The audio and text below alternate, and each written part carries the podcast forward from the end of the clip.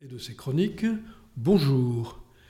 Dans ce temps de disette cinématographique, nous poursuivons cette rubrique Passion Cinéma avec Odile des Thomas, qui va nous présenter aujourd'hui un film passant à la, à la télévision sur la TNT, ainsi qu'un documentaire. Bonjour Odile. Bonjour Georges et bonjour à tous. Je vais vous parler d'un film de Claude Sautet. Il s'agit de l'avant-dernier film de Claude Sautet, Un cœur en hiver. Un cœur en hiver, le mercredi 3 mars à 20h55 sur Arte. C'est un film de 1992. C'est un film un peu plus austère, plus austère que ses précédents, mais on y retrouve la qualité d'interprétation, les dialogues qui font mouche et une atmosphère plutôt triste. L'histoire se passe dans le milieu de la musique, et très précisément dans une lutherie où Maxime, André Dussolier, propriétaire de la boutique et marchand, et Stéphane, luthier, Daniel Auteuil, travaillent ensemble depuis de longues années.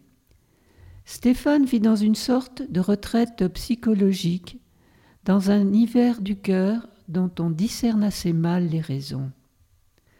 Pour reconstituer l'ambiance d'une lutherie et du travail qui s'y effectue, Claude Sautet a fait appel à Étienne Vatelot, un luthier de renommée internationale qui a travaillé pour Isaac Stern, Yehudi Menuhin, Arthur Grumio, Anne-Sophie Mutter et Rostropovitch. Ce film tourne autour d'un étrange triangle amoureux qui ne veut pas l'avouer, Béard, Auteuil du Solier, car un jour, une jeune violoniste, Camille Kessler, effectivement c'est Emmanuel Béard, a besoin de leur service. La genèse de ce film. Un cœur en hiver vient d'abord de l'amour de la musique de Claude Sautet et plus précisément de quatre CD de Maurice Ravel que lui a donné son fils lors d'un anniversaire. Et Sautet, c'est d'ailleurs largement, c'est quand même inspiré un peu de la vie du compositeur Maurice Ravel. Si vous aimez ce compositeur, sa musique vous accompagnera tout au long du film. L'idée d'en tirer un film prend forme ensuite durant le tournage de quelques jours avec moi Tourné en 1988 avec Daniel Auteuil, Sandrine Bonner et Jean-Pierre Mariel, ce film qui se passe à Limoges décrit un fils dépressif d'une grande famille de propriétaires de supermarchés qui vient s'y ressourcer. Il a laissé d'excellents souvenirs des rapports que Sautet a eus avec son comédien principal et donc l'envie de refaire un film avec lui. C'est un roman triste et crépusculaire sur l'engagement amoureux d'un écrivain russe, Lermontov, officier de son État, qui donne le point de départ du scénario. Auteuil est bien sûr partant, Dussolier aussi, mais cela va prendre un peu plus de temps, car Sautet recherche sa violoniste. Emmanuel Béard, rencontré dans un tout autre cadre, pourrait convenir, mais à l'époque, Daniel Auteuil et Emmanuel Béard forment à la ville le couple le plus glamour du cinéma français. Il hésite donc. Il hésite vraiment. Mais elle est d'accord et prendra pendant presque un an des cours de violon. Côté interprétation, Daniel, Daniel Auteuil est troublant, énigmatique, tandis qu'Emmanuel Béard est envoûtante. Si André Dussolieu est un peu en retrait vis-à-vis des deux autres, il n'en est pas moins impeccable, et recevra le César du meilleur second rôle. Un cœur en hiver est un beau film, cruel et mélancolique, doté d'une bonne qualité d'écriture et d'excellente interprétation. Plus que de la critique d'une classe sociale habituelle chez Sautet, avec une fine analyse de la confusion des sentiments des rapports intimistes des couples officiels ou non, des désamours qui s'ensuivent, Dans ce film Le cœur en hiver, c'est désormais le mystère irréductible de la vie intérieure de ces personnages qui intéressent Claude Sautet. Camille, Stéphane et Maxime figurent trois attitudes vis-à-vis de la musique et in fine de la vie. Je vais vous parler maintenant d'une rétrospective avec de nombreuses archives et témoignages sur trois grands comédiens qui nous ont fait rire, Jacqueline Maillan, Jean Poiret et Michel Serrault. Cette rétrospective documentaire passera le vendredi 5 mars à 21h05 sur France 3. Par ces temps un peu difficiles, rire ne peut que faire du bien, et revoir ces personnages, ces trublions qui ont fait les beaux jours de l'ORTF, du théâtre ce soir, des émissions de Mariti et Gilbert Carpentier, des cabarets, des music-halls, des théâtres et du cinéma, ne peut que faire plaisir. Vous replongez dans cette époque qui ne fut sans doute pas facile pour certains d'entre nous, vous apportera vous apportera, je l'espère, non seulement un peu de nostalgie, mais aussi de très bons moments. Ils avaient vraiment la pêche, le tonus, l'envie de nous amuser. En premier lieu, je vais vous parler de Jacqueline Maillan.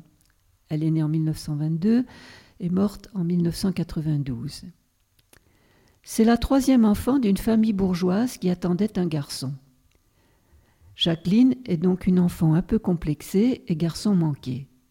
Elle est une élève médiocre, mais adorée par ses professeurs et ses camarades, car elle les fait beaucoup rire. Elle se rêve en tragédienne, et en 1944, elle arrive à Paris et s'inscrit au cours Simon. Au bout de quelque temps, René Simon lui déconseille la tragédie après qu'elle l'ait fait rire en jouant Racine. Il lui, il lui prédit toutefois le succès vers l'âge de 40 ans. Elle y rencontrera celui qui restera un ami jusqu'à la fin de sa vie, Pierre Mondy. Jacqueline Maillan joue à Nouilles au théâtre de la, Ruchette, de la Huchette. Pardon. Elle intègre Les Branquignoles, la fameuse euh, troupe de Robert Derry, et elle joue dans Les Belles Bacchantes où elle rencontre Louis de Funès. C'est vers la fin des années 50 que la notoriété de la comédienne est lancée. Et c'est finalement en donnant la réplique à Funès en 63 dans le film de Jean Giraud, Piouk Piouk, qu'elle atteint la notoriété. Elle ne la quittera plus. Barillet et Grédy lui écriront des pièces. Le Chinois, Folamanda, Potiche. Françoise Dorin et Pierre Palmade aussi lui écriront des choses, et notamment Palmade lui écrira son dernier one-man show, pièce montée, qu'il aura écrit spécialement pour elle. Lamaillan sera la reine de la Michaudière. Côté cinéma, elle fera une cinquantaine de films, certains étant la retranscription de ses pièces à succès.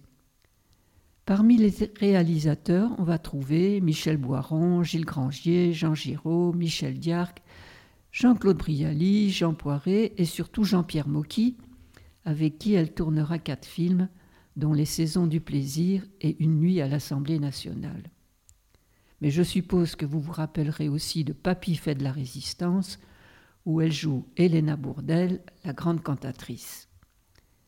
La télévision ne l'oublie pas non plus. Ses nombreuses pièces à succès sont filmées et rediffusées. Jacqueline Maillan est une femme extraordinaire, avec un abattage et une implication personnelle et une énergie positive dans tous ses rôles. Je vais parler maintenant du, duo Poiret-Serrault, en commençant par vous parler de Jean Poiret. Alors Jean Poiret est né en 1926, il est mort en 1992. Jean Poiret est un homme éclectique, il est comédien, auteur, metteur en scène, de théâtre surtout, et réalisateur. Jean Poiret a suivi les cours de l'art dramatique de la rue Blanche à Paris. Il participe au feuilleton radiophonique de Pierre Dac et Francis Blanche Malheur au barbu. Il rencontre Michel Serrault avec qui il formera un duo inoubliable durant des années. Au cinéma, il débute en apparaissant dans Les Trois Mousquetaires d'André Hunebelle, Mais c'est en 1955, dans cette sacrée gamine, aux côtés de Brigitte Bardot et Michel Serrault, qu'il se fera connaître du public. Il tournera avec les plus grands réalisateurs de cinéma, Sacha Guitry, Henri Verneuil, Michel Boiron, François Truffaut, Claude Chabrol ou encore Pinotto. Il tournera aussi trois films avec Jean-Pierre Mocky Un drôle de paroissien, La Grande Frousse et Le Miraculé en 1986. Son dernier film avec son compère Michel Serrault. Chabrol lui offre aussi le premier rôle dans deux de ses films, Poulet au vinaigre et Inspecteur Lavardin, qui feront tous deux l'adaptation pour la télévision. Au cinéma, c'est plus de 50 films qui sont à inscrire à son palmarès. Au théâtre, puisque effectivement il a fait beaucoup de théâtre, il est l'auteur de 12 pièces, dont La cage aux folles et Joyeuse Pâques. À la télévision, à la télévision, on ne compte pas ses nombreuses apparitions, très souvent avec Michel Serrault. Jean Poiret, c'est un artiste complet, aussi bien comique que grave, et Jean Poiret reste dans les mémoires comme celle d'un homme très talentueux. Michel Serrault, lui, il est né en 1928, il est mort en 2007. C'est l'un des acteurs les plus populaires de sa génération. Serrault a tourné au total dans 140 longs métrages, endossant des rôles très différents et originaux. Du boulevard, de la cage aux à la comédie absurde ou délirante de Buffet froid, le miraculé, rien ne va plus, a un registre beaucoup plus sombre, style dans le film de Garde à vue ou Les fantômes du chapelier, Mortelle randonnée et le docteur Petiot en passant par toute une palette d'interprétations dramatiques très nuancées, Nelly et Monsieur Arnaud et le monde de Marty. Michel Serrault est le seul comédien français à avoir obtenu le César du meilleur acteur, à trois reprises. En 1979 pour La cage aux folles dans le rôle de Zaza Napoli, en 82 pour Garde à vue avec. Euh, là, tant pis, j'ai un trou. En 1996 pour Nelly et Monsieur Arnaud. Il arrive à Paris en 1944 et s'inscrit dans le centre dramatique de la rue Blanche et suit les cours gratuits de Jean Le Goff comme José Arthur. En 1948, il intègre lui aussi la fameuse troupe des Branquignoles de Robert Derry. Dans les années 50 et 60, il fait les belles heures des cabarets parisiens en duo avec Jean Poiret, qu'il rencontre en 1952 à une audition des matinées classiques du théâtre Sarah Bernard.